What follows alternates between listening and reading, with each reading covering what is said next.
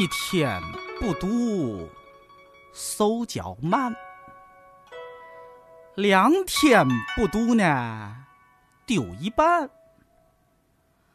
三天不读门外汉，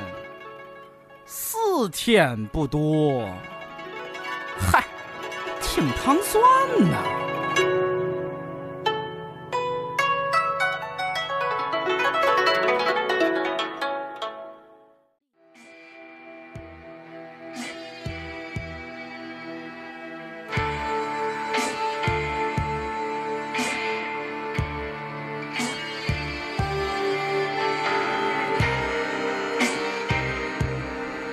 欢迎收听《糖蒜夜话》，我是瑞叔。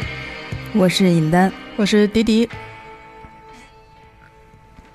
呃，这期内容呢，我觉得其实是迪迪更愿意聊的啊。虽然他做了这么多年的艺术类工作坊，但是他都愿意，都愿意。呃，他就是我当时你知道为什么呃对他印象特别深呢？就我第一次呃应该也不是第一次吧，可能头两回见到他的时候，我就发现他和他身边的朋友啊，就特别喜欢说星座，哦，就是对星座有天然的那个兴趣和敏感，就是比如说呃。聊几句，比如说说起一个谁谁谁啊，聊几句他就会说，那他是什么座的？就他他会他会嗯，不是女生大部分都这样。就是不是？我觉得就是一，比如说我可能聊个，比如说好几回，就是可能，呃，这个人提过好多次，可能说，哎，他是不是哪个座？但我觉得你们就是有点，好像文老师也是，就是马上就会就会敏感的意识到他，哎，他是不是这个座的，或者是什么？就当你还没有就是系统的学习占星之前，啊那会儿就认因为认识你比较早嘛。对吧？然后你可能没，你们自己可能不太觉得，但是就我我因为后就是后认识你们，所以就是观察的结果，觉得就是你们你就是对星座这块就特别感兴趣，是吧？嗯嗯那这是本来就天生就有的兴趣吗？嗯，就是从什么时候？好像是从大学的时候吧。嗯大学的时候也是，嗯、因为我自己是就是太阳巨蟹座的嘛，嗯嗯，然后大学的时候有好朋友是双鱼座的，然后也有好朋友是天蝎座的，然后就是。呃，他们有告诉过我说我们是好朋友星座，然后当时就是查了一下，嗯。一翻小那个那种对对对。小小本本儿，说什么水象，对，就当时就是查了那个资料之后，就发现哦，原来星座还有什么什么几几分法，就是什么什么星座，什么什么好朋友，就是很娱乐的一些说法嘛。嗯对，就是也挺感兴趣的，还有什么太阳、月亮上升啊，就大学的时候就偶尔翻翻豆瓣儿啊，嗯，然后也就下了那种什么占星软件儿，但是也其实就是很很娱乐化的在在聊，嗯对对嗯，然后后来那前两天刚看到一个，但是这个呃，就迪迪自己写的一个公众号啊，当然这个我之前好像你在你做工作坊的时候也也也在公众号里提过这个事情，就是你做占星就把它作为一个职业，嗯。当然经过一个系统的学习啊，嗯但是同时也是因为你有一个天生的，我觉得你是一个适合跟别人聊天的人，嗯，就是如果你不从事占星，我觉得如果你当个什么心理咨询师啊什么的，应该也也挺适合的。嗯，就是有有可能吧，但心理怎么说呢？就是很很尊重心理咨询师，因为他们真的要成为心理咨询师，要比占星师要付出更多的时间和金钱。嗯但是好像也也所以我找了一省事儿的，说白了，就但是我发现好像好有一些那个心理咨询这块儿的，嗯。呃，人就是就学这个心理咨询的这个呃就心理学的这人也跟我说，说他比如说做了呃，经常会遇到这种有天赋的人，就是他也可能也跟他经过同样系统的训练，但是嗯。比如说他发现他来，比如说呃，比如说 A 吧，A 是一个心理很著名的心理咨询师，嗯。然后他招了一个 B，但是就资历什么都比他浅，嗯。当然也是肯定达到了一定的标准啊，经过了一些考核什么的。但他发现之后，然后他慢慢的发现 B 就更受病人的欢迎，或者受那个咨询者的欢迎，就慢慢把原原来在 A 身边的人都会愿意主动说跟 B 聊了一回之后说，哎，我愿我能不能转到 B 那儿咨询？就有这样的人，就是嗯可能天生是有一些。就是有些人，就你愿意跟他敞开心扉，嗯对。然后迪迪是因为在在做工作坊开店的过程中，发现自己有这个能力，就是老是有人找他聊天，然后坐着不走什么那种，是吗？对，那会儿还没做工作坊呢，还在嗯就是纯卖那个仙人掌多肉的那个阶段。然后我当然是更希望有人来买花儿了，来消费的。但是我们那个店呢，可能因为当时也布置的挺挺好看的，对，就是挺温馨的。然后，环境还不错，然后又有俩沙发，就是好巧不巧的面对面放着俩小单人沙发，就后来坐下就是要聊，天的我我后。来才知道，那个就是一个咨询室的一个 那种标准的一个雏形，就是，然后中间一小茶几，就只能俩只能坐俩人那屋，嗯然后就面对面，就就最后就演变到就是男女老幼什么各种人就坐在那儿，也也不消费，然后。就是客气客气的消消费，然后聊俩小时，不不客气的就纯来聊，然后我就崩溃了，然后我就哎那想你是没有什么太耽误我生意了，然后呃，没有那个 就是呃话术让他们说，比如说我这儿该您可以走了，或者是这种暗示当时真的是不懂，因为嗯。也年纪小，那会儿嗯。就是不愿拒绝客人。我我我我我的星盘里有这样的，就是这种配置。对配置，或者说有，嗯就是有可能就是就相对于相对于就是大多数人，我属于不太善于会拒绝人的那种，嗯嗯嗯嗯，所以就是。这这当然，因为当时有这种困扰，也是因为真的不善于拒绝人，嗯所以后来学了占星，呃，原来告诉我我我要学去怎么拒绝别人的时候，我就会很开心。对哦对对，啊，你这还是得需要占星学吗？不是，就是占星学告诉我，他会有一种建议，或者说就你他会鼓励这个人学哦 学去建立边界，或者说去学习去哦拒绝你嗯不喜欢的事情啊。就你之前知道自己不太会拒绝人，但是也不知道是怎么回事儿，是吗？我之前可能都不知道自己不然，就是已经会把自己哦累、累到就很很崩溃，但是你不知道是为什么。嗯，就比如说我当时就是因我明明是卖花的，但是总有人来找我聊天儿，但是我又我觉得这样是不不好的或者不对的，我会不舒服的，但是。嗯但是我好像又很善于和他们聊天儿，对，但我就说不清楚这个问题在哪儿，对，就很困惑，一种很混沌的状态吧。哦，而且迪迪特别逗，因为我第一次见他的时候，或者头两三次见他，我并不觉得他是一个非常健谈，就是普遍意义上的，嗯，比如说一个销不健谈，不是不健，就是普遍意义上一个销售型的哎，那种。其实我第一次感见他就是在咱们录节目那次，啊我也没觉得他是特别健谈的对。那次还有紧张加成，对对对就是他特别紧张，那次感觉是吧？他你后来也说那第一次录节目有点紧张，据说是录出了夜话有史以来最最尴尬的一 最冷场的一期节目。应该不会，就我的小伙伴告诉我，不，确实是那那期整个感觉是比较紧张的，就是哦。就是迪迪肯定不是今天这个状态，哦就是对对对就是那倒是，呃，就是比如说我我问一句，他就回答一句，就是这样，他不会再嗯多说什么了，就明显感觉是有一些紧张长大了 然后后来就是我头几次见他，我并不觉得他特别健谈，但是仍然就是还是有很多人就是想要主动来找你啊，不不，我至今都不健谈。我是，嗯，就我觉得你刚才说我的那个天赋，应该是会让别人自动跟我讲话，不啊是说我。倾听者的天。对我不是说到处问我，就是哎你怎么怎么着的，我都好像我会觉得，就如果说人是有天分，或者说嗯可能不用努力就可以做到的事情的话，那我我不用努力的部分就是我不用说话，别人会主动啊，把他的打开心扉。对对对对对对 对，就嗯会有这个会有这个优势吧，可能相对来讲。迪迪就学了一个，不是就就用了一个拒绝别人的方法，就是在门口做了一个海报，手写海报在说屋里屋里屋里啊嗯陪聊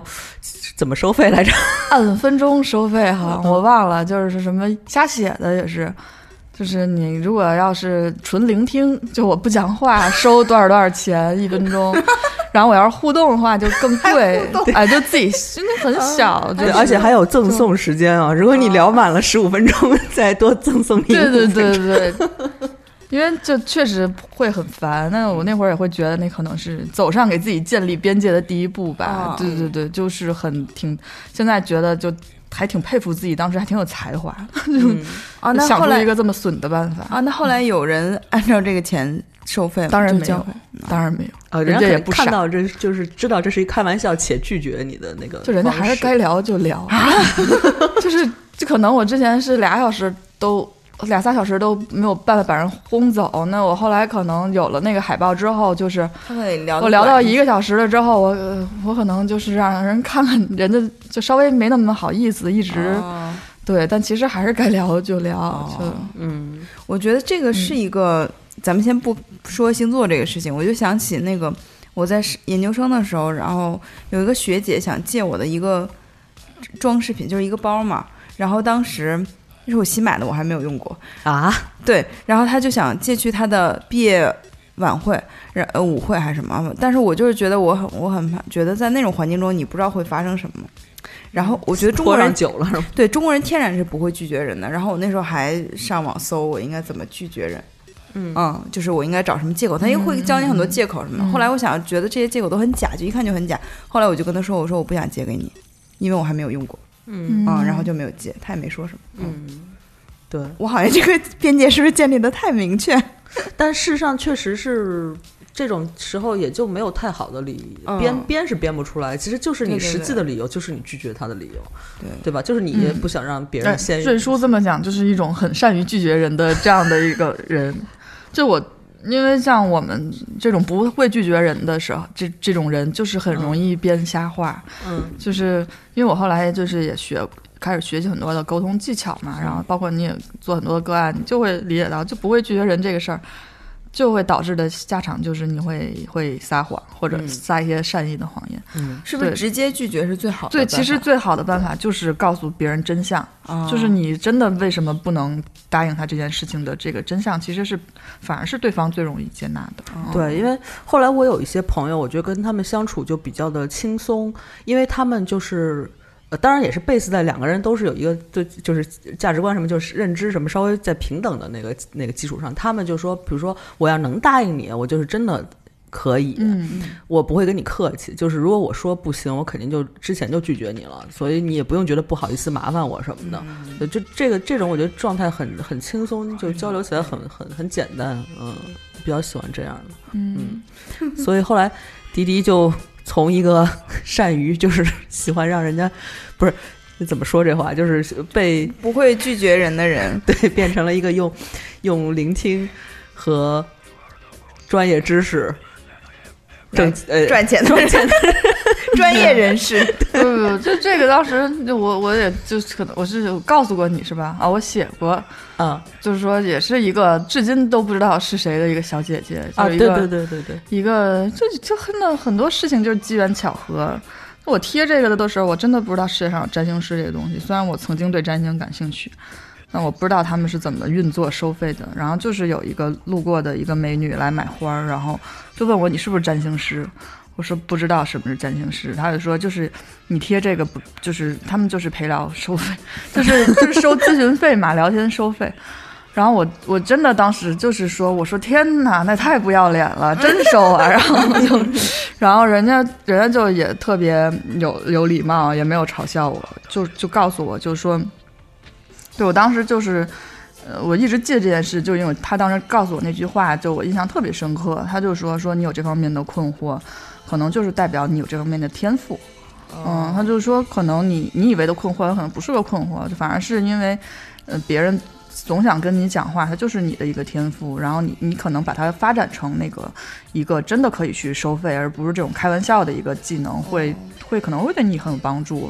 然后他就跟我介绍了那个后来我学占星的那个学校啊，就是那个若道占星啊，然后还有给我介绍了很多大师的那样的入门书籍让我去读。对对对对对，就就真的就是一个，我觉得是个贵人吧。但是后来因为那个年代还没有微信，哦，就等于没有留下那个联系方式。嗯，然后后来 至今都没有找到他，我觉得很神奇。哦，但是连连你的学校就学习占星的学校都是他推荐的是吗？但是他对他也不是那个学员是吗？因为我后来跟那个我有问过学呃学校的这样的领导啊，当时的学员啊，那我描述了一下这个人的配置加上他的容貌，好像没有人认识他，就很神奇。哦，因为这个占星圈其实挺小天降贵人。对，这个圈子很小，然后我至今都不知道他是谁，就嗯真的很。而且他还知道那么多书什么的，是吧？对对，他们当时跟我讲，就说正好一个学校就开开这样的一个占星师的这样很专业的培训课，呃，你你可以去问问人家的那个课课程顾问适不适合报，然后然后正好有一个什么什么大师，就后来老师正好来到中国来开工作坊，就就他说你也可以去现场听，然后我当时也是，嗯，我就闭着眼睛报了，然后也挺贵的，但是也就就报了，然后。就当时来到那个现场的时候，就瞬间秒入坑，就是会有那样的就开发了完全一个新的世界的感觉。他可能是那个学校的推广人员，就我也以为是啊，但真的不是，就再再也没有遇到过那个人，嗯，嗯，很神奇。还挺逗的哈。所以你就系统的学习了一下这个东西。嗯嗯对，就后来就报了那个自，就是这个专业的这个占星师的课程，嗯，大概两年半的学了以后和想象中的是不是不太一样？啊、非常不一样，嗯嗯因为其实。嗯，就是我我学我我学习的这个占星学的这个流派吧，可以叫它其实是人本主义占星学。嗯，那其实，在接触这个的时候，我们其实是没有这个概念的，嗯我们还是会觉得占星其实就是算命，对呃或者说是以追求准。就是如果我我认我我我认识你，我能看了你的星图之后，把你说的巨准，就是说的你服服帖帖的，我就觉得自己特牛逼，然后那个就觉得自己跟半仙儿似的。就就就这个其实是在学之前以为的一个状态状态。对对对，学了之后，尤其是当你想以它为职业的时候，你就会发现，其实这个行业在呃在国外其实还是有很多行业规范的，它其实并不是像嗯、呃算命的，就是。这么那么野路子，就是它是跟心理学有很多结合的，它有很多你你该做的事，你不该做的事，包括它有很多就甚至不是说你不该做事，其实你做不了的事儿，就是你其实真的就是做不到准这件事儿，甚至甚至连准你都做不到，尤其是你在预测一些未来的具体事件的时候，就其实就是你会看到这个这个这个学科它的很多的局限的地方啊，它哦。并不是像你当年想象的那么的。是是，就是有魔法一样的，但它哦。确实也有它非常神奇的地方，但它也不过就是一个工具而已，它它并没有什么特异功能。嗯，就我那天迪迪说它是人本主义占星学，我觉得这个特别有趣哈，这个名字，然后我就去查了一下，其中就提到有一篇文章，好像是嗯西方一个比较有名的人本主义占星学的老师吧，我其实忘了，嗯。没事儿，然后，因为我最近状态不是很好，一会儿就可以讲到为什么。然后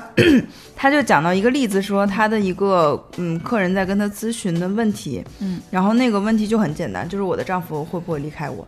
然后他说，因为之前我也问过迪迪，迪迪说他不做预测哈，就是你不不做具体事件的预测，对，最多会是对一个接下来一两年的一个大趋势的嗯。一个、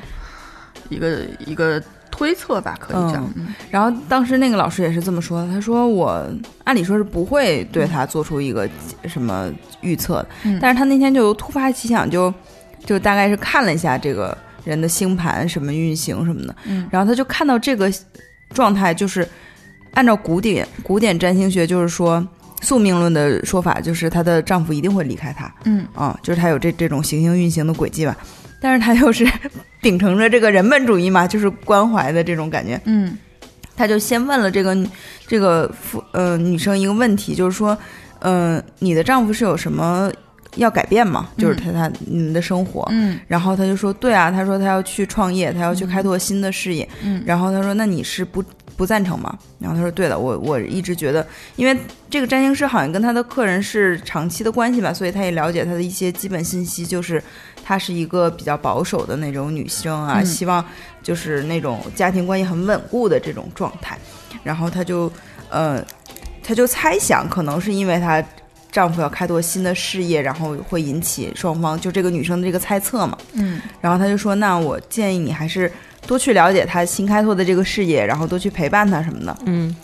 然后接下来他就说，按照宿命学来讲呢，他们俩就一定会分开嘛，因为他这个行星都这么说明。但是给了他这个建议之后，这个女生真的去这么做了。他们现在也一直都没有离婚，还幸福的生活在一起。嗯，所以我当时就觉得这一派首先是有这个人文关怀的在嘛，嗯他就不会把那个呃说的那么死。第二就是他会就以一种方式去推动人去发动自己的所谓的主观能动性去、嗯呃直面这个问题吧。嗯你觉得是这样吗？嗯，我觉得是这样，就是。嗯，就人本主义，它其实相对就是宿命嘛，但我宿命就是相对于偏古典的一个，因为在古代的时候，就是，嗯、人们很多事情确实就是身不由己的，相比今天这个环境，所以他的事情是更好预测的。嗯嗯嗯，而但是就是在今天这个这这个年代，嗯、其实每个人相对来讲，他的自由度跟古代是没法比的。所以其实现在现在的人，尤其是科学发展之后，他是更相信自己的力量可以决定很多事情的。所以我也觉得，就是说，其实人本主义占星学它也是一个占星学所迫不得已要去跟现代很多心理学去结合的这样的一个一个走向。对对哦对对对，你要适应现代人的 喜好，或者说你要尊重现代人的这样的需求。哦，嗯，对，迪迪原来跟我说过一个事儿，就比如说，呃，有一个人他的那个星盘，如果他生活在一千年前，比如他他他，比如三十岁的时候肯定会死掉，嗯对他可能得了一个很重的。比如说是个脑瘤什么的之嗯类的，那在那个年代肯定会死掉。然后那个就预测他也很明显的在那有，比如有个死亡的那个征兆什么的。哦但这个东西可能到今天只是把它切除了，正常恢复就好了。啊，就说你只是得了一个大病或者是什么的，嗯就是其实是有一个就跟时代的那个发展是有关系的。对，不要说占星学了，那个 我研究生有一个老师，他是香港人，然后他会看紫薇，嗯，然后他就是看了我的紫薇，紫薇其实就是中国的星象，对对对是吧？嗯，嗯对，有点像那个还意思是很比较宿命的，在我看来。对，但是他也是说，他说有一个状态，如果、好像就是说我会一直，就是怎怎么说一直在动吧，就是说这个人好像不会安定下来还是怎么样，我忘了他是原话是怎么说的。嗯他说，但是在嗯，他说这个呢，现在也不能这么想。他说，因为在古代出现这个卦象的时候，就说明这个人会离开家或者是怎么样。因为古代离开家就是个很大的事儿。嗯，他说：“你看现代人经常出国旅游啊，或者怎么样。”他说：“这个都不算什么大的事儿。”啊，嗯他就我觉得就是，如果你有一定的社会经验和那个呃知识储备，它会自动的把这些往就是跟原来那它不会按照原来死的那一套说辞，它会嗯。进行一些变通和改变这样的。嗯。对，其实中国的比如算命啊这块儿也在也在变化。比如说嗯。以前他说一个女的克夫怎么都克，就是稍微性格强一点也克夫啊，什么嗯那个什么。那你说你现在你要跟比如你跟董明珠结婚了，不也挺好的吗？就是就是如果你在家他养着你或者怎么着，就是男男的啊，就是也也就是因为以前女的是不工作的，如果她只在家数落老公啊，然后骂所有的人，那她肯定是对老公有影响，因为老公出去干活挣钱也挺累的。那现在比如说女的也能出去独当一面，那她只是性格上，比如说在职场上比较雷厉风行啊一点儿，但是她其实也可以很成功嘛。就其实他可能家庭也很和谐，就就就不一样，嗯，嗯选择更多，嗯，是这意思哈。啊，就人本是呃，对人本主义，它其实是怎么说呢？我我我我可能觉得它其实是一种对对这个这个叫什么呃案主对这个客户伤害比较少的一种占星学，嗯呃的一种咨询方式吧。对，就比如说刚才呃尹丹举的那个例子，就是如果一个嗯、呃宿宿命的古典的占星师，嗯或者比较相对于宿命的占星师，嗯，那他可能就是会会说，嗯、你你你老公会离开你，但嗯其实这这个事情并不是在古代在发生，其实就我所知，现在也有很多的占星师是在用这样的一个呃方式在跟自己的客户沟通，嗯、因为其实这样的话，它其实是一个相对呃顺应这个市场的事情。嗯、对因为其实大部分人来花这个钱，在他不知道有人本主义占星学的时候，他是想希望有一个命定的答案的。那哪怕我死，你让我死个痛快，嗯嗯，他会，他会，他他不一定百分之百相信，但他真的就是想要一个命定的答案。嗯，这个其实是符合市场需求的，就是我给你钱，你告诉我。嗯，但是就是做人本主义占星师呢，他是需要一定的定力的，或者是他是、他是要面对很多挑战的，就是人家给你钱，你还不告诉人家，就是、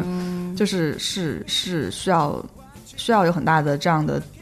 定力，或者说你需要相信这个东西，它确实是对人有帮助的，你才能做得到，不然很容易就是你就被客户逼急了，就问老公是不是会离开我，会对，结就可能你就可能会有会有这样的语言的暗示，对对会流露出来。哦，所以就说你们其实从看星盘的是跟古典是一基样的，础还是古典的，基础是一样的，古典会更严谨，他会他会看很多的这样的行星的这样的是什么是妙望落线啊，就类似于这样更更精密的一个去计算。嗯嗯。嗯、那是可能，嗯、现现现代的这个占星师，人本主义的一些的，他就不会计算的那么的精密，但是他会在咨询技巧上会有所提升，因为他加入了很多心理学的技巧，包括他有他有相信，就是说这个。嗯，我会觉得相呃相对来讲会更诚实一些。就是首先，你占星师就是凡人，你不过就是学了一种工具，嗯、你不是一个有特异功能的人，所以说你其实诚实来讲，你并不知道这个人接下来真的会发生什么。嗯嗯，你你你只是说你一种很自大的状态告诉别人你发生了什么，但将如果你万一又说准了的时候，你会有一种很爽的感觉。啊但是就是说，如果是要做一个人本主义占星师的话，你需要去克服这个很爽的感觉，你需要去就是让客户失望，你要不能给他他想要的这样的很简单的一个所谓的命令的答案，嗯，这个是需要很去克服的。就比如说，在我看来，就如果刚才尹丹举的那个例子，如果嗯告诉我他你老公真的会离开你，那如星图所示。然后呢，那这个女生，这个这个女士，她可能会充满了恐惧嘛，嗯。啊，就一个人，她越恐惧自己老公要离开自己的时候，她肯定就是会越做出一些要抓住他不放的事情。嗯。对，所以反而会会加速这个她老公的离开。所以这个其实多少，嗯、你是在帮助她老公离开她的，就是嗯如果你给了一个命令的答案啊，嗯。所以说就是建设性的方法，就是说去问他问题，去去让他自己有一个正向的思考，哦。就是当你的老公有这样要去扩张自己人生版图的时候，你你你对你对这个事情的看感受是什么？你有什么样的看法，或者你们可以一起共同做一些什么？嗯对对，就就顺应那个行星的能量，但嗯，不是要告诉他一个具体的事件。嗯。对对对，那真的对两方挑战都很大，是的，客户也很想知道一个明确的，所以说其实人是本主义占星师并不是很数量并不是很大的，在嗯国内来讲，嗯、你如果去做一个古典占星师，如果你的脑子好使，就是技巧 OK 的话，它其实是更赚钱，然后更有市场。嗯。嗯。对，因为我以前有朋友，就是他找过占星师，然后他把他们的对话截给我截图，因为就很、嗯很好的朋友啊，就跟占星师的对话那个截图给我看，那个占星师就很强势，就是就是说话说的非常呃绝对，嗯就比如说。就比如说吧，说你跟这男的绝对没有可能，嗯你不用再想了，你赶紧找下一个吧，就是类似于这嗯这种这种这种话啊。然后他就，嗯，反正后来确实两人是没在一起啊。你我也不知道这影响成分有多大，但是我觉得，如果只是说两个人不会在一起，这种还好。但是就是像，嗯、像王老师，呃，经常会举的一个例子，就是他遇到过的真实的客户，就是人家，嗯，可能是婚前来找他做咨询，马上要结婚了，哦。那那个占星师或者塔罗师就会告诉他，嗯。不不是说不合适，他就说你会和你第二任的丈夫幸福的生活在一起，啊，但哦他这这个人是第一次种，这个人是第一次结婚，然后他就问他，那我第一任丈夫呢？他说，哦，你第一任丈夫会死，所以说就是就这个就是真实的事情嘛，嗯，这个事情其实就是带来的结果就是这个人他。没有办法安心的走入她第一段婚姻，因为她就像一个凶手一样，对就她没有办法告诉她的老公，我去找了一个占星师或塔罗师，告诉我一个这样的话，就我嫁给你之后你会死，所以她就有一种就是就深深的被伤害的感觉。嗯嗯，就其实这种，嗯，在我看来可能是对于呃，就是在我看来可能是古典或者说是宿命的占星师一个最大的问题。嗯对，但是嗯，怎么说呢？因为今天其实是一个双子座满月嘛，嗯、就是双子座满月，它其实就是代表，嗯，这世界上就是会有很多观念上的冲突，嗯嗯，所以我也不是很想去评判，就是说究竟是不是人本主义占星就一定好过宿命论的这样的东西，嗯就因为很多人他他就是想要一个宿命论的结果，他觉得人本这种很很鸡汤就嗯很无用。就如果你自己不做出改变的话，我只是听你讲这些对我有什么用？就、嗯你还不如让我死个痛快。就是他也会觉得没有用，所以我会觉得可能就是两种观念的冲突。嗯，就是如果是从今天的这个天象来聊这个事情的话，我 会觉得就是你你是什么样的一个人，你就会遇到一个什么样的占星师。就是这个其实也是一个。嗯，就是互相吸引的事情。你你想要一个命定的答案，你你就去找宿命论的占星师。你你想更相信自己的力量可以改变一些事情的时候，你就找人文主义占星师。嗯我刚才说那个叫大卫瑞雷啊，就我老师啊，哦，对他写的文章就是说那个，而且我觉得好像 在中国网上能搜到的人本主义占星的文章，好像嗯全都是出自，基本上都是出自你们学校呃的对，可能都被我们学校请来过。对，啊。嗯，对，因为也是最早在在这个内地做这个事情嘛，就是嗯若道，就是他会基本上把这个国际上比较。呃，就是知名的这样的人本主义的占星学的大师已经请了一个遍了。嗯对。大卫瑞雷是不是就是那个白头发老头？哦，不是，那个是呃，史蒂芬·弗里斯特，就是我哦可、第一次就是瞬秒入坑的那个工作坊，哦就那个白白头发的老爷爷。嗯嗯，，OK，对那挺巧的哈，一搜搜到了他的老师。对，老师是 就是你在搜全是他老师一，对，都听过课可能。因为他会，他是一个非常具，因为他有四十多年的这样的咨询经验嘛，嗯他非常的就就是去鼓励大家推广这个的占占星嗯占星学，因为他其实是个很，你看他的星图就觉得他是个很善良的那样的人，哦他的那种天秤座能量很强，所以他对于伤害别人这件事情是非常敏感的，所以他就是会经常教导他的学生，就是说你这个咨询即使是没有对于别人没有用途，别人要让你退钱，你也要退给他，但是一定不能做的就是给对方造成伤害，这个其实是一个就是绝对的禁忌啊。嗯，好吧，那现在就既然这么柔和，咱们也 可以分析分析搞点伤害是吧？伤害一下，那个那个呃。因为因为我跟迪迪其实是咨询过的啊，就是那会儿呃找他过，因为那那段时间也是自己有些生命上的 人生中的困惑，呃嗯，尹丹是还没有被被看过盘哈，然后咱们可以先从尹丹，因为我觉得尹丹性格会比我鲜明一点儿，我觉得我呃至少在别人外人看来，我性格没有那么的，就是。我不知道迪迪是我有点忘了当时怎么说我的，反正我就是觉得好像没，就是可能尹丹的那个啊个性会比较就说白了。就是你俩一个射手座，一个双子座，但是瑞叔可能会被人评价不像射手座。对对对对，嗯，嗯，你看上去还是比较像双子座。嗯，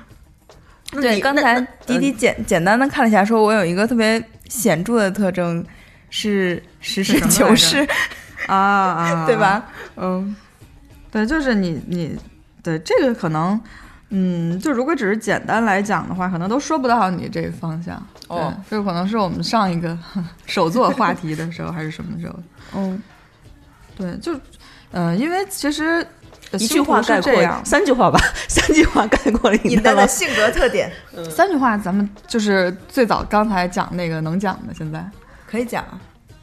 啊，就是你你可能就是会觉得这个世界还是有很多，就是你刚才讲的让你绝望的部分，这个可能会是你要离话筒稍微近一点。对对对，就是就是你可能会觉得这个世界有很多让你绝望的部分嘛，嗯嗯，但是你其实要追求的是一种让你觉得更简单、更宁宁静的生活，这个其实是你的一个发展的方向。哦嗯，或者说是，嗯，就是那种很很复杂的那种人际关系，或者是那种很很很很呃丑丑恶，或者是很真相的，但是却很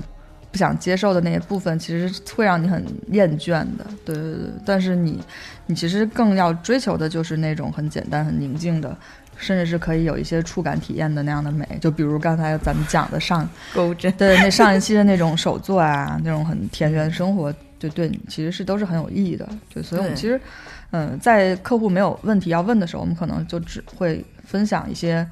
知道的跟你有关的生活的部分。嗯嗯，还可以再分享什么？就因为其实星图在我看来，它不是一个，嗯，我可能也是受人本主义教育太深，就我我不觉得它是一个用来就是验证这个星图准，验证准不准的一个东西，嗯反而是一个提问的工具。就比如说你想什你想问什么，就是我之前问的问题你无法回答，哪哪个问题？我说我什么时候发财，然后迪迪说哦，啊这下就尴尬了。对，这个就是这个就是一个很很很很宿命论的问题。对，但是我刚才那个问题问的，你就觉得可以，就是比如说，我就会说我嗯，经常会陷入到绝望的情绪中，但是又很快自己会嗯走出来。对，嗯不是不是，其实刚才你那问题也是可以问的，就比如说你什么时候发财，那不不会，就是是说不会说而已，真实的。对对对，就真实的咨询中不可能客户讲什么你都说对哦这不能问，这其实不现实的。就是说，其实呃一个嗯这样的咨询占星咨询，它其实是想呃，让你去去探讨你的这样的一个一个这样的一个潜力或者说天赋所在吧。就比如说你会问出这样的问题，其实，呃，多少你在这方面现在是有一些焦虑或者虑对对对。困惑的。所以你会，如果客户向你提问，你会问他，比如说你现在对工作有什么不满意之类的吗？对，这当然会会顺着这个往下问，嗯。就是他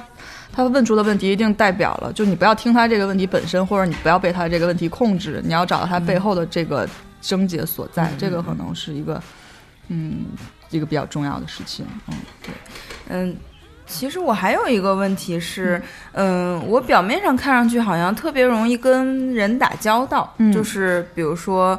嗯。甚至比如咱们群里的群友让我帮他抽盲盒，然后我在泡泡玛特就可以随便跟陌生人说你帮我看看什么的，就是好像这个是没有障碍的。好多我的朋友同事都说啊，他们觉得不可思议，就你怎么这么快就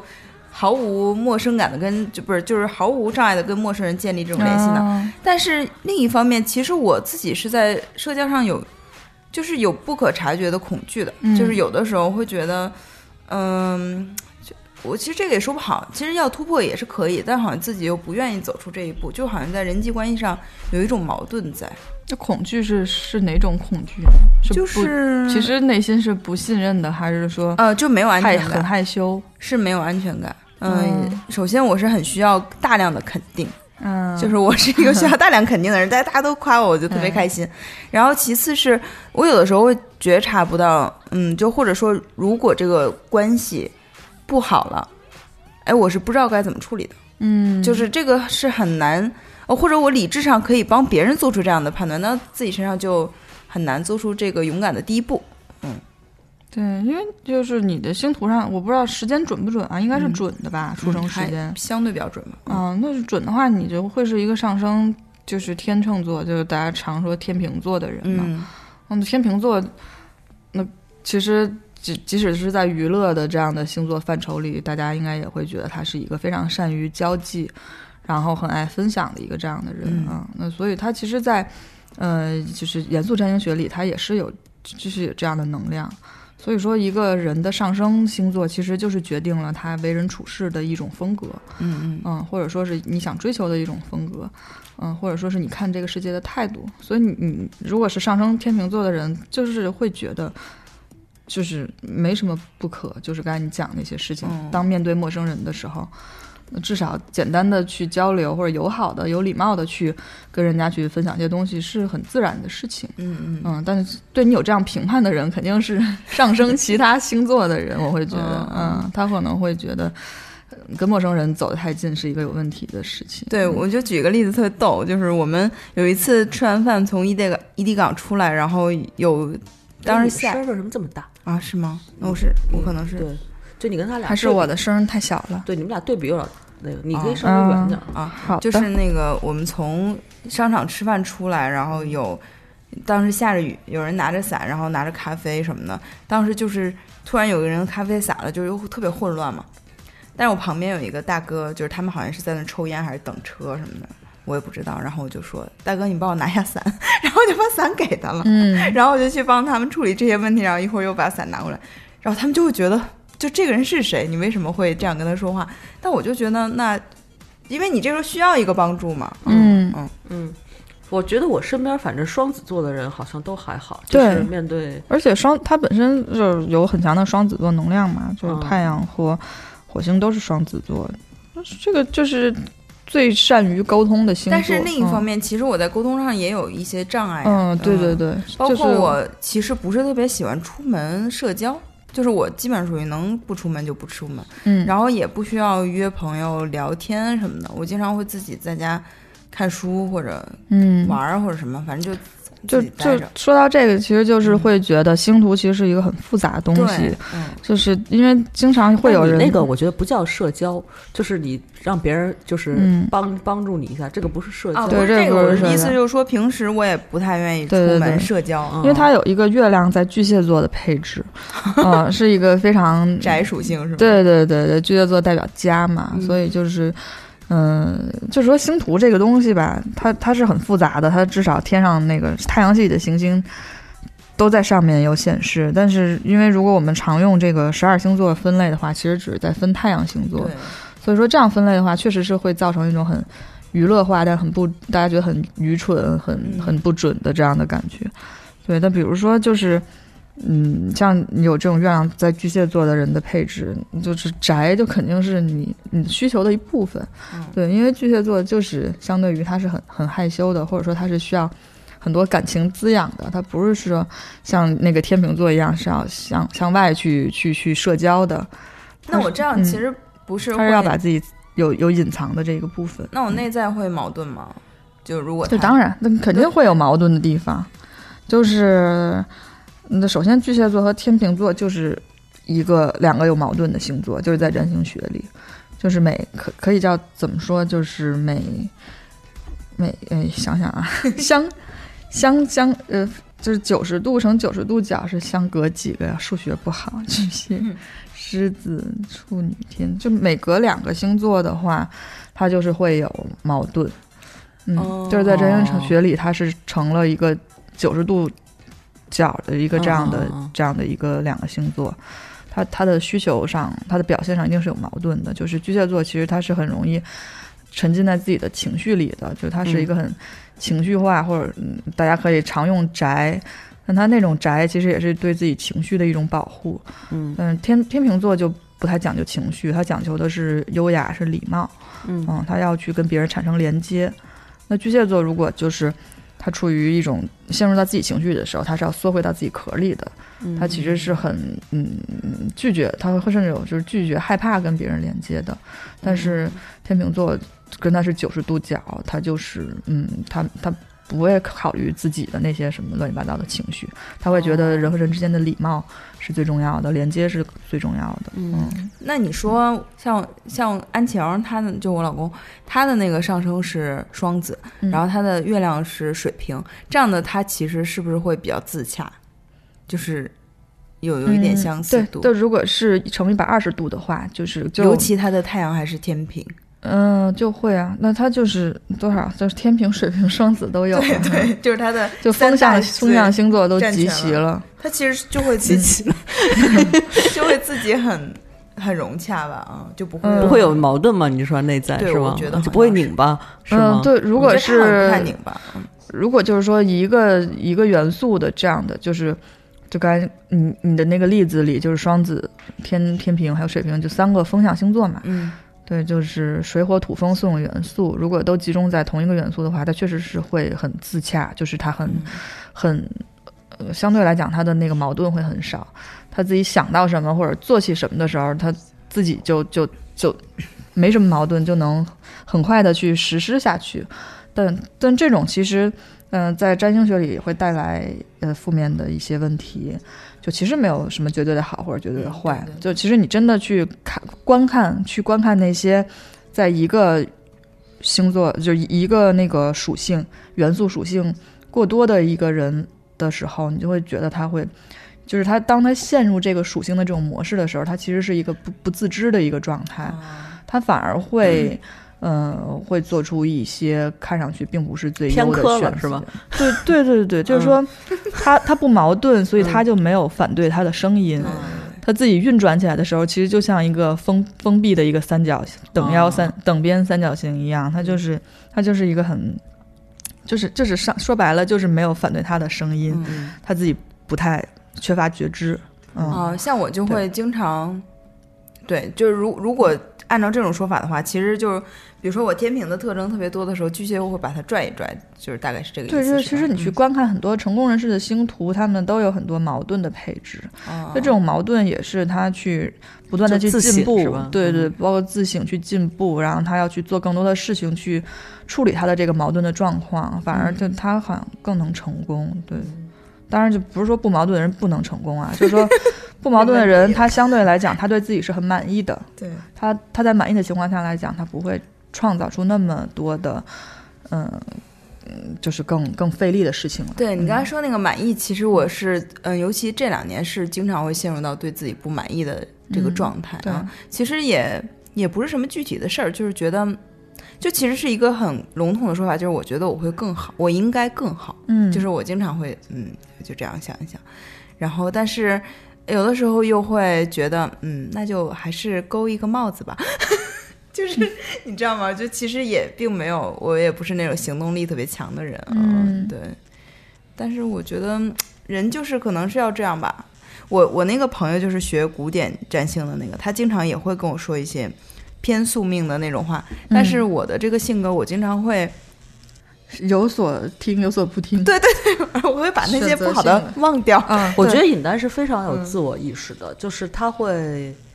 就是说说的那个什么，就是呃那什么好的好的信，坏的不信。对，就想听到自己 对想要听到的啊东西。其实所有的咨询，我会觉得都这样。但我有的时候就不一样，我有时候会过分的，就如果我一旦相信这个人啊，我有的时候会全盘相信他坏的也相信，对我跟尹丹其实从那个上次我们来那个李老师做那个叫什么性格分析嘛，啊我跟他就就基本上属于 反的，不包括社交这块儿。我在想，如果是我的话，我可能不会去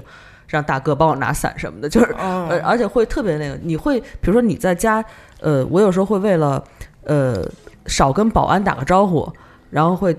打车到一个更远一点的地方，哦就是故意绕开保安厅，对，因为保安可能认识我，然后会跟我打个招呼什么的。但是你看有一个矛盾矛盾在于，比如说我在中信园上班的时候，那个富盛下面的保安就经常跟我打招呼，就是我们之间是可以聊天的，你知道吧？嗯然后，但是，呃，比如说这方面你就会避免这样的接触，但是嗯你会经常约朋友出来。就会经常约朋友出来对聊天，你看我这个我就不会，对我就就是会，我就个需要这种，嗯我需要跟人深谈那种，嗯嗯。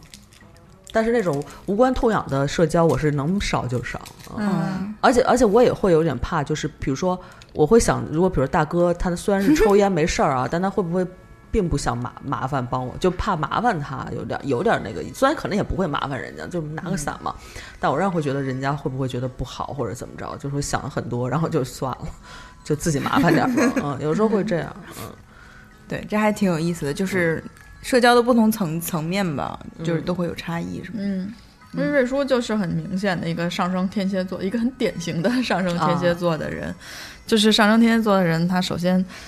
因为我们刚才说上升星座代表你对这个世界的看法嘛，上升天天蝎座人可能觉得这个世界是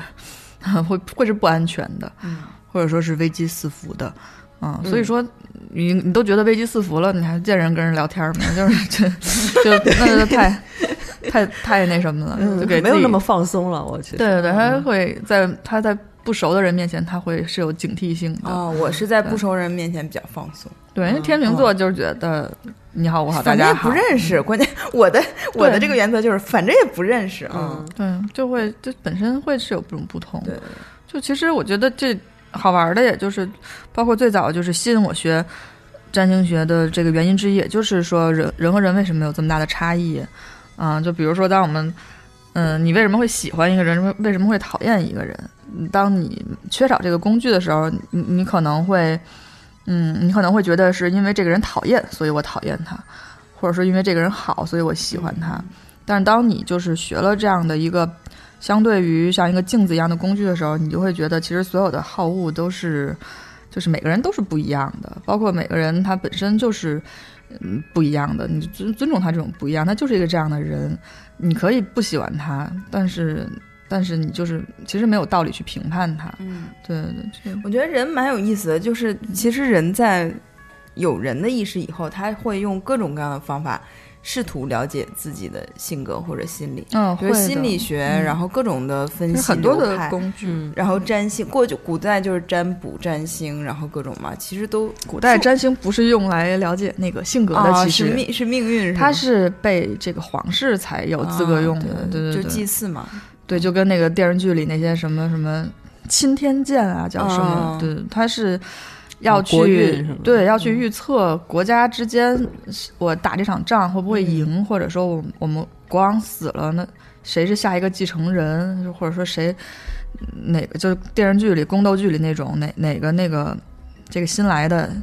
这个贵人会不会对我的后后位有危害，就是他要去都是跟权力去相关联的一些的运作。嗯对，但后面就转到人了嘛，就对，开因为就是到了今天这个这个年代，嗯他也没有什么皇皇权这样的东西了，他更多的就是说为人服务。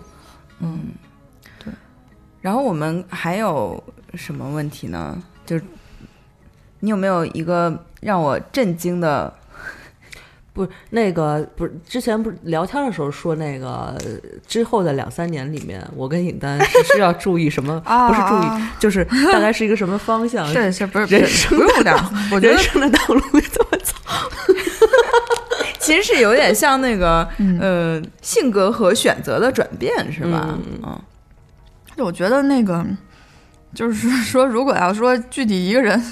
要怎么走，这肯定是一个很复杂的问题。嗯。对，但是就是说，如果要说明年，就其实不用两三年那么久，嗯，就明年的话，其实是说。呃，可以可以简单的分分享一下，就是瑞叔和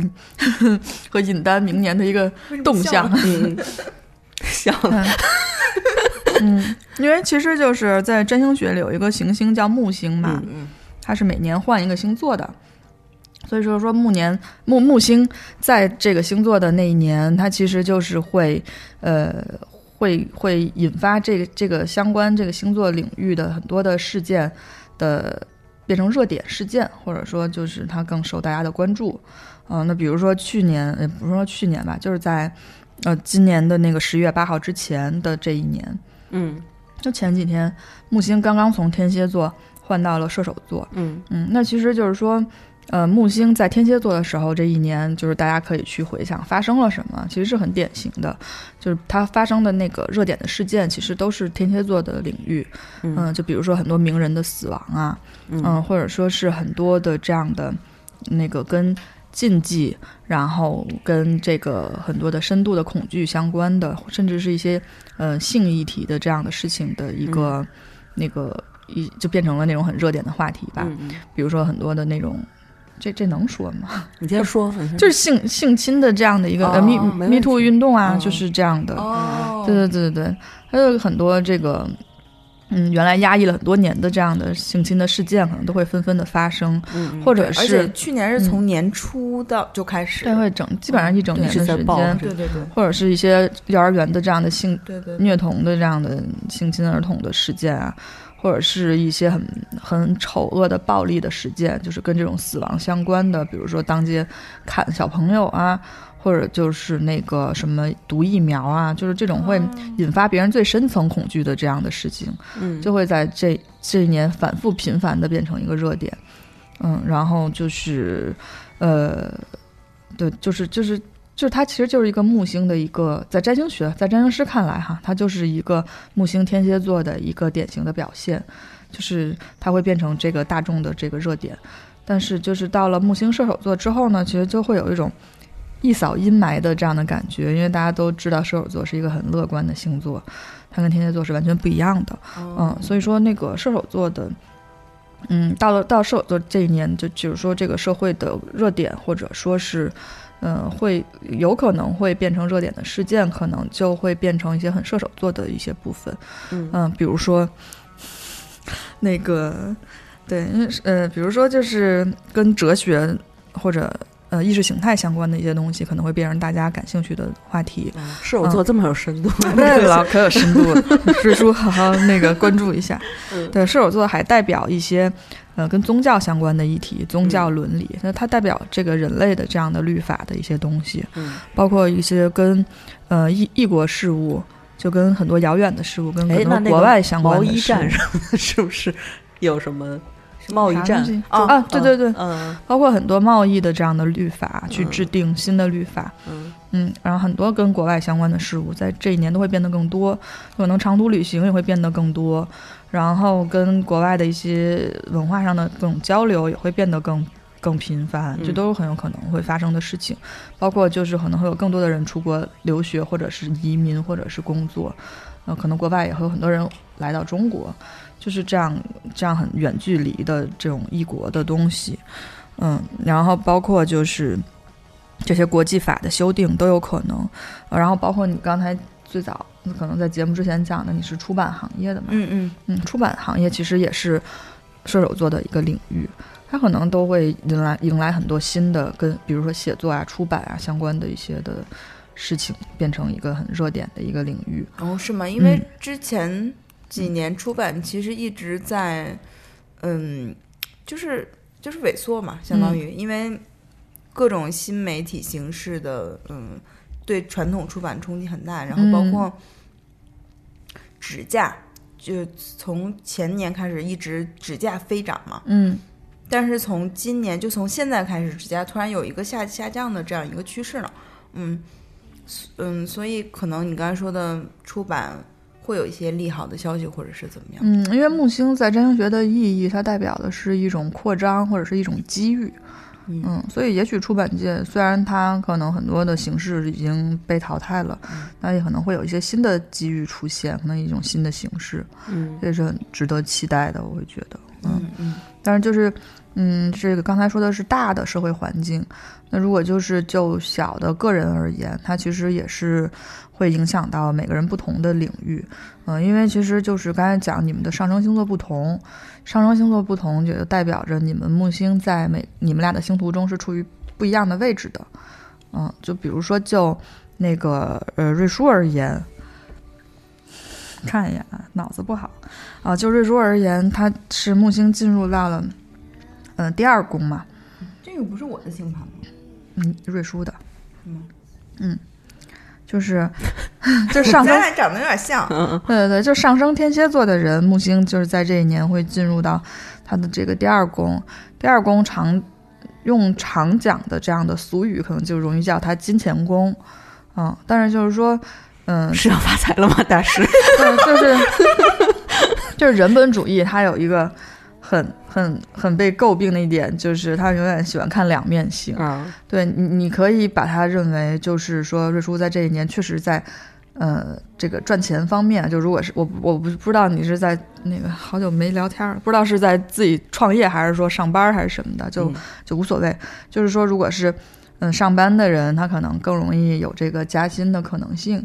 啊、那就是如果是在创业的人，他可能会有新的这样的。这个这个收入的这个项目进账，但这个只是说木星的一个方面，就代表机遇，代表金钱的机遇。嗯，它背后就是说，嗯，它金钱就是说，金钱背后它有一个更大的议题，就是说我的自我价值是怎样的？因为其实一个人自我价值的高低就会影响他赚多少钱嘛。嗯嗯，所以说这个其实背后的议题就是，可能瑞叔在这一年的领域就是要去去思考，或者说去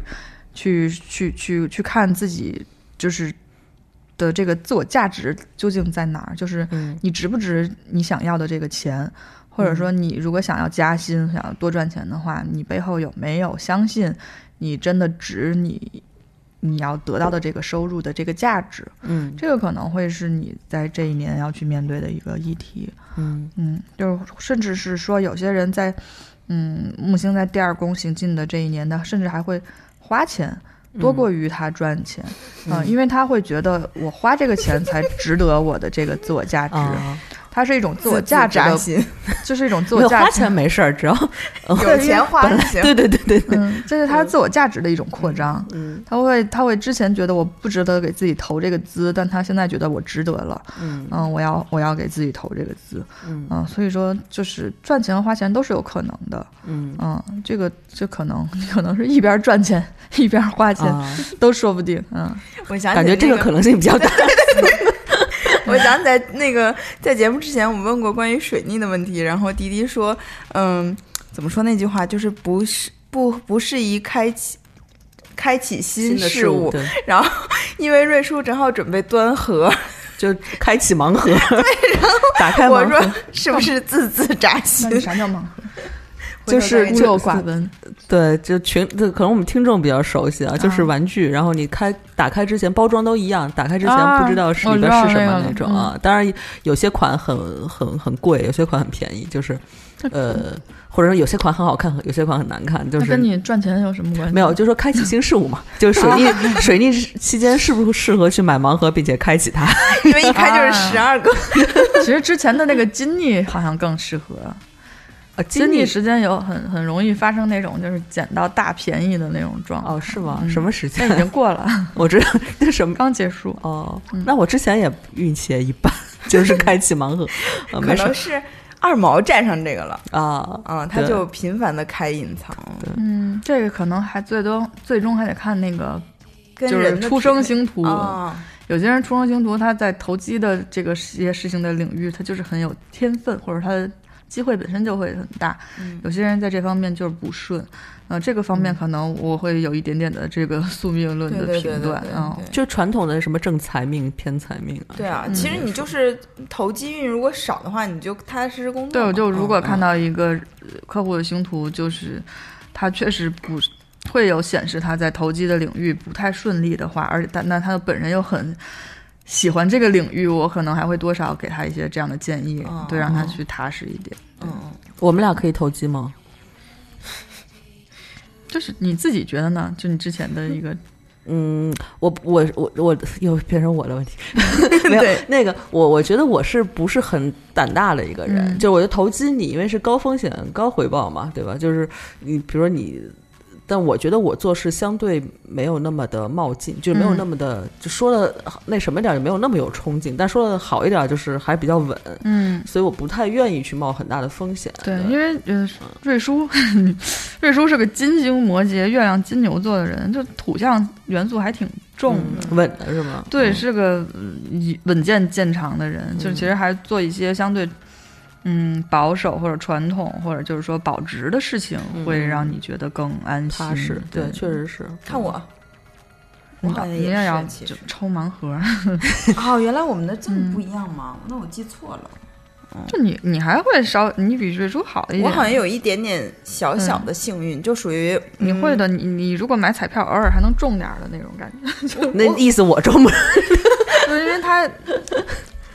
我好像是那种百分之，就比如说你像那个端拉布布，我就中不了那个山椒鱼，但我可能能中那个熊猫，嗯嗯就是我能中一个小小的那种奖励，嗯嗯。然后刚才说什么？就是第一个瑞叔的议题是什么来着了？啊，嗯明年木星的那个，啊，就是他木星在他的第二，在他的第二宫行进嘛，对对对，sorry，所以他的就是要，他有他的功课，然后你有你的功课，我的功课是什么？你就是木星在第三宫行进，因为你是上升天秤座嘛，嗯嗯所以你的木星是在，嗯，就是第三宫，第三宫的这个议题其实是它是对应到双子座的，也就是说它其实是一个你要去学习的一个宫位，啊、或者就是说双子座的另一个的关键词叫在于找到自己的声音，所以在这一年找到自己的声音对你来讲是很重要的，而且也是说在这一年关于找到自己声音这件事情，嗯，你是有很多的机遇机会所在的。嗯，包括你可能会去开始尝试很多新鲜的事物，去学习很多之前没有没有机会去学的一些东西。啊、你可能会就是在这些东西里接触很多的人，这会让你觉得很有意思。然后或者是你可能会去一些，我我不知道你你那个出版本身你什么写不写东西哈？对你可如果如果有相关爱好的话，你也可能会去。呃，在一些什么更更广阔的平台去投稿啊，就是表达自己的声音啊，或者去包括如果你喜欢主持节目的话，你也可能会去多一些干多一些干这样的事情，就是扩大自己这个领域的经验。这个可能是你这一年来的功课，就比较有机遇是吧？就是说在学习的方面，或者说在表达自己、找到自己的这个可以表达的这个声音的这个部分，会有很多的嗯可以开拓的部分。对，反正就是因为这个占星学把这个星图三百六十度的星图分成十二个宫嘛，嗯相当于人生的十二个领域。所以说就是，嗯，不同的这样的一个这个这个这个上升星座的人，就是会在接下来的一年有不同的这样的很木星式的扩张的体验，嗯嗯，就会很也是挺有趣的。就是如果说占星学用来看未来的话，嗯，你也可以提前知晓。就说你不用去在意你真的究竟具体要发生什么事情，但你看到有一个这样的行星能量过来的时候，你可以为自己去安排一些相相顺应这个行星能量的事情。这个其实在我看来会是更有意义的一个事情。木星是一种什么能量？我怎么之前记得好像它是在哪儿看过？它是有一种嗯抚慰人心的能量，还是什么？嗯，木星是这样，它是射手座的守护星，嗯嗯，所以说它的能量跟射手座是对应的，包括就是哦实际在这个、这个这个太阳系中，它其实是一个体积最大的行星，哦对这个应该大家就都知道，嗯，所以说 所以说它是太阳系里最大的一个行星，也就是说它跟这个占星学的意意涵其实它是对应的，它是一个很扩大的能量，它是一个膨胀的能量，哦对，所以说它的呃积极的一面就是说它要去呃曝光这个领域的这个东西，就扩大它的这个影响力，扩大它的关注度，或者说去扩张这个人生这个领域的版图。嗯，会让你的这个人生的这个部分变得更开阔，这个是它很积极的意义。嗯、然后它可能也有负面意义，就是说它过度的膨胀，或者说是盲目的去去去扩张，这个就是可能会造成一些，嗯，就包括很多的经济危机，你都可以去去查阅历史嘛，就它都会发生在一些木星行运、木星射手座的之后的那个那个阶段，嗯就是说过度的盲目的扩张之后会带来经济的萧条。哦嗯，哎，那你说明年就是木星射手座是吗？就现在已经到了，哦到了就是这个十一月十一月的八号进入的射手。对，那你的你的预测是也不是预测，你的分析是这之后的经济形势，就整整世界的经济形势会有会有一些嗯，因为我首先我我不是就是研究学 对研究经济的人，我其实是嗯、诚实的讲我是不太懂经济的，但是就是说。嗯，大的方面肯定就是射手座的部分会有很多的运作嘛，就比如说刚才大家说的这种贸贸易，世界嗯这种国家之间的这样贸易，它虽然之前可能会是有一部分的那个紧缩，是吧？我嗯不太懂，我其实不太懂，我也是听客户们说的。嗯对，但至少说这一年来讲，它会吹来一阵射手座的风，它可能嗯会很大程度上它会有一个一个宽松的一些政策出现。嗯但是因为这个天上不只有木星在行进，它其实还有其他一些行星，一些嗯比较 高压的行星也在也在有很强的一些角度出现。嗯所以说可能就是就是宽松和这个紧缩就是会并行的，尤其是到了二零年可能会有一个更高压的一个状态出现。嗯，那明年的话，这是不是没法在这儿？因为我真的不是就是金融占星师，我知道所以我就是说这个，我就不是特那个特懂，就是明年不好多说。没事儿，就 明年咱们那个听众吧，嗯我觉得夜话的听众有没有什么，就是这没就跟来年运势一样，但你这没法、嗯没法能说吗？或者你你从你的那个就其实就是刚才说的那些来年的运势，其实就是刚才最简单的，就是说，嗯、说你和那个尹尹丹的那个、那个、那个、嗯那个不不一样的宫位嘛。嗯嗯嗯那其实对于不同上升星座来讲，它都都在不同的宫位。啊，嗯所以如果大家那个。不是我们两个星上升星座的朋友，可以呃关注一下你。哎，你现在就是以个人身份也是做咨询是吧？嗯，对，就啊平时业余的时候有，就是算是兼职占星师吧，一直在做。嗯，那你都怎么就是怎么联系到你啊？你可以一般就是微信，就找瑞叔要我的微信就行。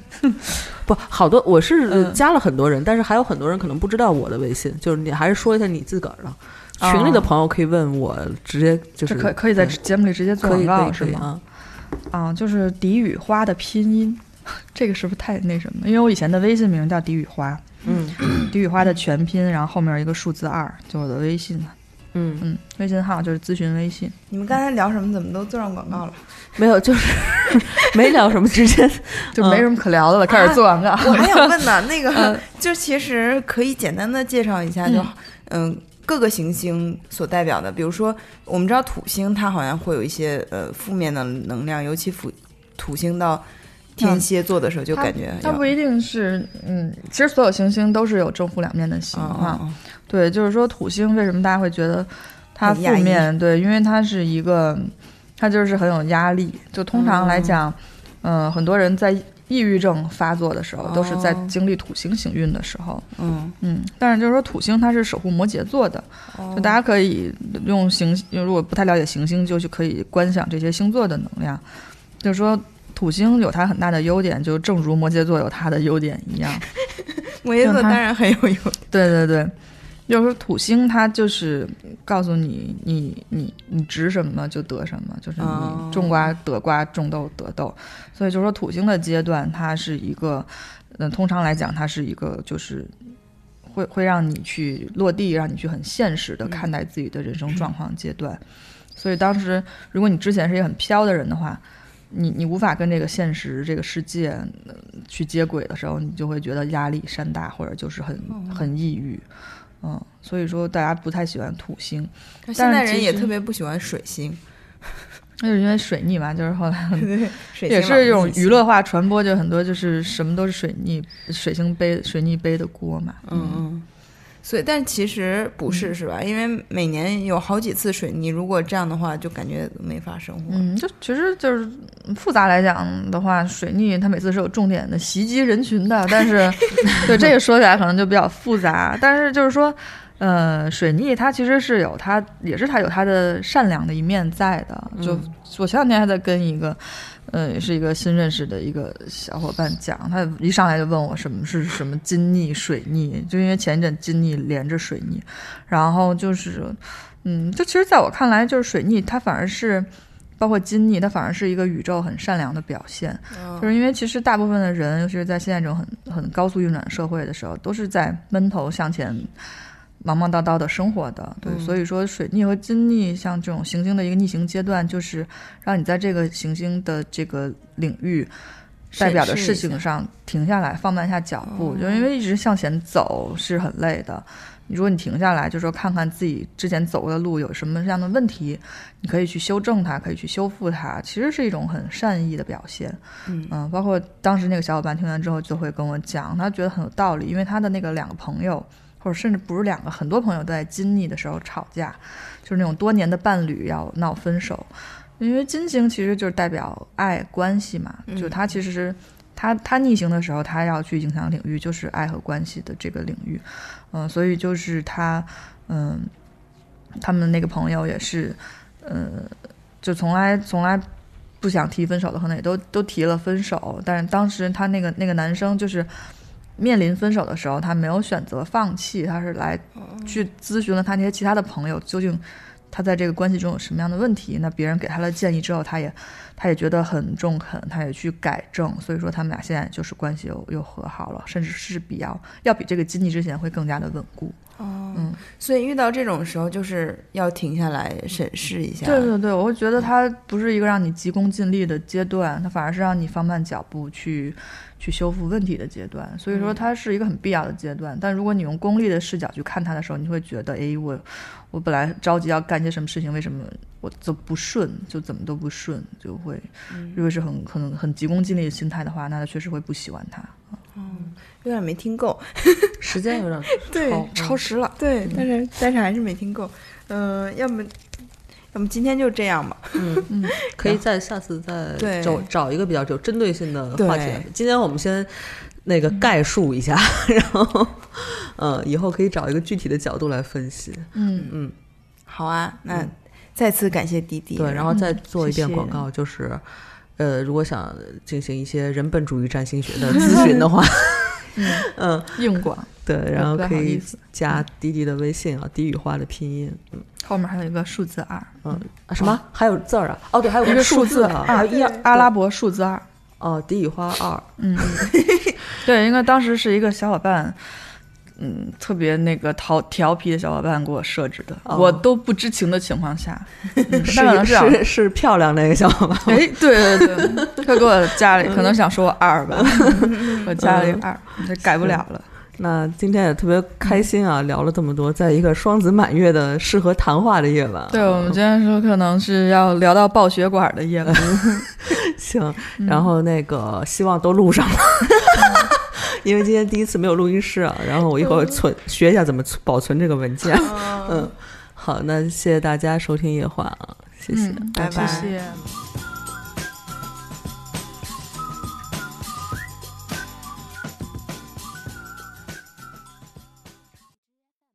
更多节目，下载荔枝 FM 收听。